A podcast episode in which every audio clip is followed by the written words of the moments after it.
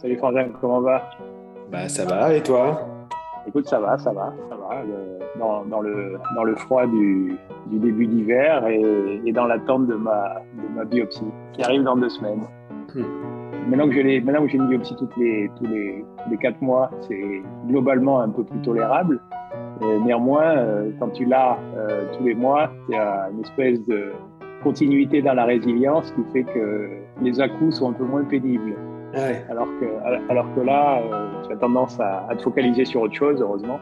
Et quand ça revient, du coup, c'est un peu euh, la, pression remonte. Donc, euh, c'est pas simple, pas simple à vivre, mais sinon, sinon, sinon, tout va bien. Ça me fait un peu penser, dans, dans, un côté positif, aux, aux, montagnes russes qu'on a vécues qu'on a vécu un certain été ensemble.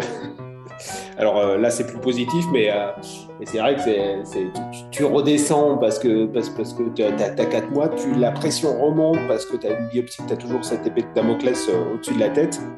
Et ça me fait penser à l'été parce que je me rappelle que, qu'on, a, qu'on a vécu un été entre traitement et déception et espoir.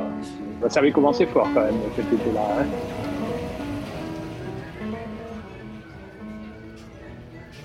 Le diagnostic du rejet étant établi, l'hôpital enclenche toute une série de traitements et protocoles pour tenter de le stopper. Guillaume est dans le flou. Qu'en est-il vraiment de l'état de son cœur? Peut-on encore le sauver? Et quelles sont les alternatives?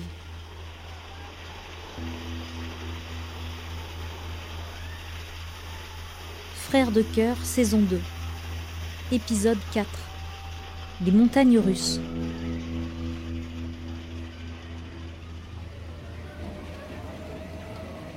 Ce premier séjour à l'hôpital dure cinq jours. J'y suis, comme toujours, accueilli avec beaucoup de gentillesse. 15 juin 2020. Journal de Guillaume. Aucune visite n'étant permise à ce moment-là, en raison du Covid, cette attitude bienveillante me donne beaucoup de réconfort. Au bout de cette période, le traitement prend fin et je peux rentrer à la maison. Je me sens soulagé et heureux de revenir dans le monde réel. Alejandra vient me chercher et nous rentrons à pied.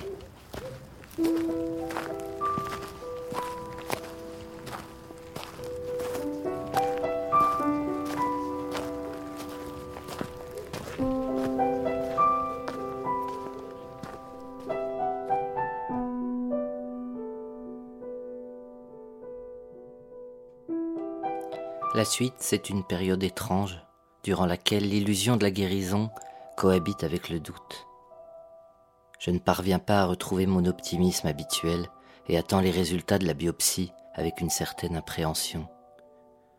Le 30 juin, je reçois un appel de l'hôpital m'annonçant que le rejet a été stoppé. 25 juin 2020. Journal de Nicolas. Fin juin, j'ai un coup de fil de Guillaume avec une nouvelle en or massif. Le rejet a été vaincu.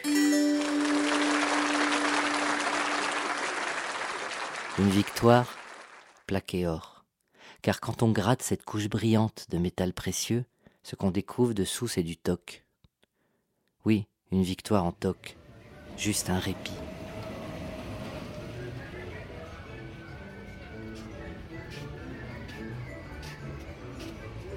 Nous voilà à bord des montagnes russes, juste au moment où la nacelle atteint le sommet pour redescendre.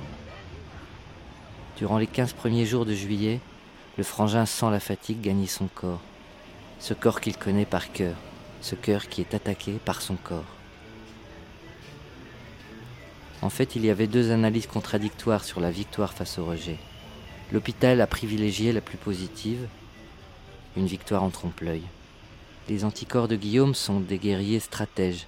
Tapis dans l'ombre, ils ont continué ce pourquoi ils sont nés, leur mission. Virer ce corps étranger à tout prix. Sauf que le prix ici, c'est la vie. Nouveau diagnostic, nouveau rictus du diable. La fonction cardiaque a été endommagée par le rejet. Et le rejet est toujours là. Après ce traitement-là, ben, j'ai fait une biopsie pour voir si euh, le, rejet euh, était, s'était arrêté ou pas. Et, la réponse est que c'était, ça ne s'était pas arrêté. 15 juillet 2020, journal de Guillaume. Le 15 juillet, le diagnostic vient confirmer mes craintes. Ma fonction cardiaque s'est effondrée. Mon système immunitaire, avec lequel nous avions pourtant signé l'armistice, a continué à agir en secret, tapis dans un recoin de mon cœur inaccessible à la sonde de la biopsie. De sa cachette où il s'est vicieusement dissimulé, il a asséné des dommages qui ont affaibli mon cœur de manière alarmante. Il faut se rendre d'urgence à l'hôpital afin de tout mettre en œuvre pour stopper ce rejet qui peut être fatal. Je ne sais pas si tu te rappelles, mais j'étais, euh, j'étais donc hospitalisé de nouveau, cette fois-ci directement en soins intensifs. Et la première chose qu'ils ont fait, c'est, un IRM de mon cœur.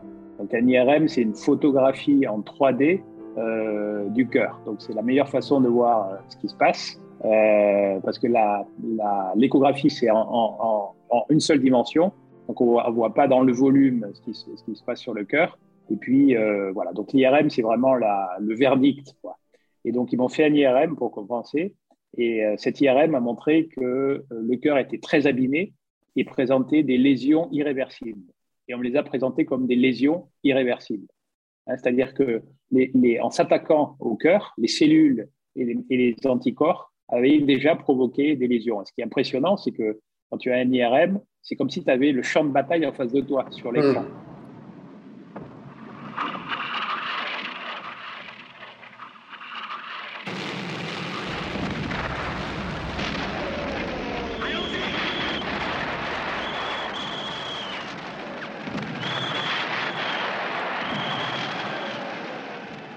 Parce qu'il s'agit de ça, hein. c'est ton cœur, c'est ton champ de bataille.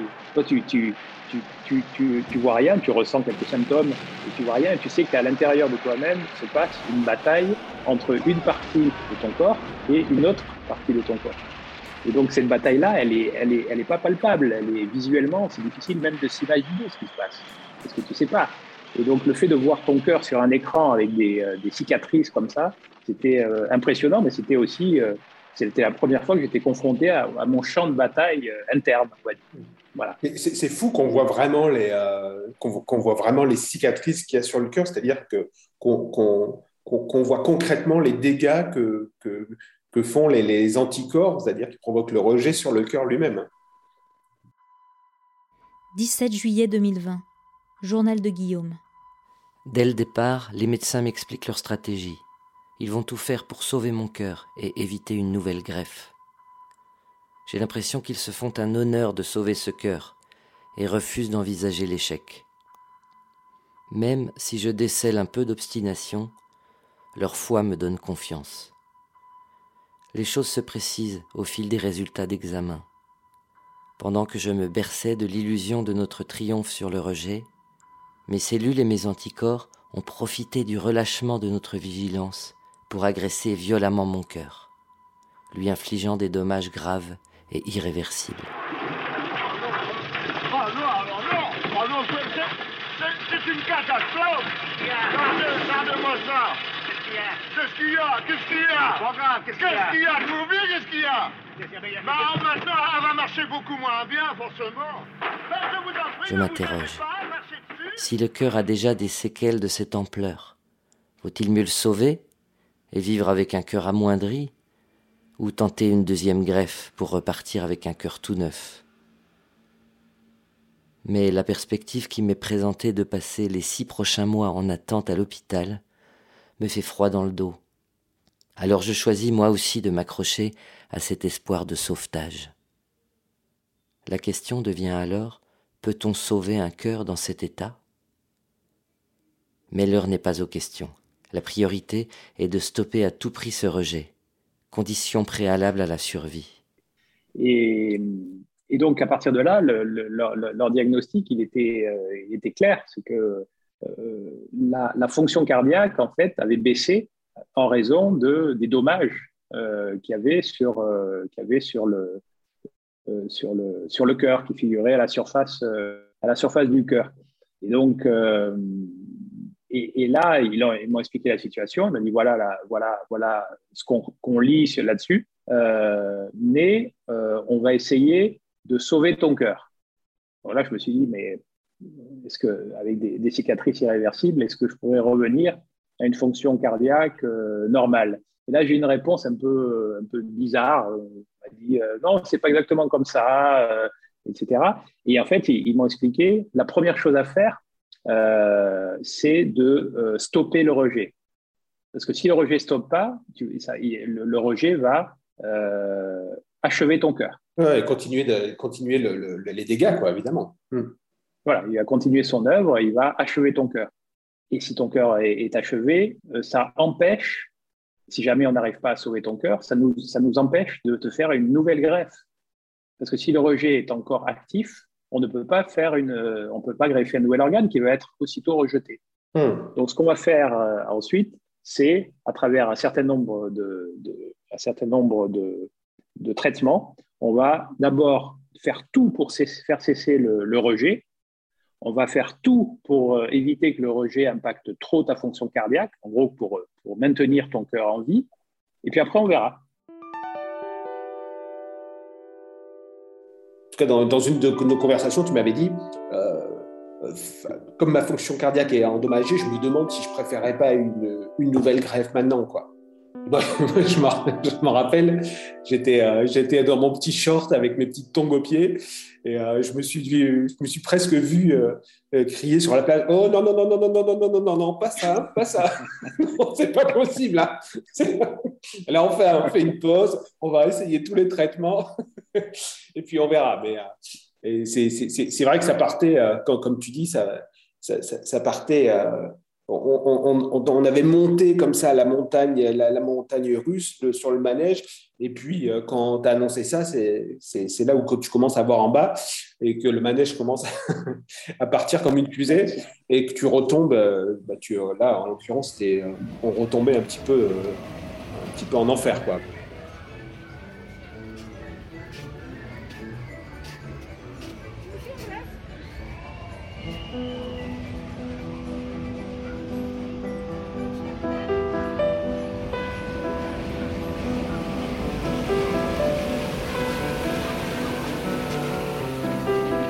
Va essayer de sauver ton cœur. Et puis après, on verra.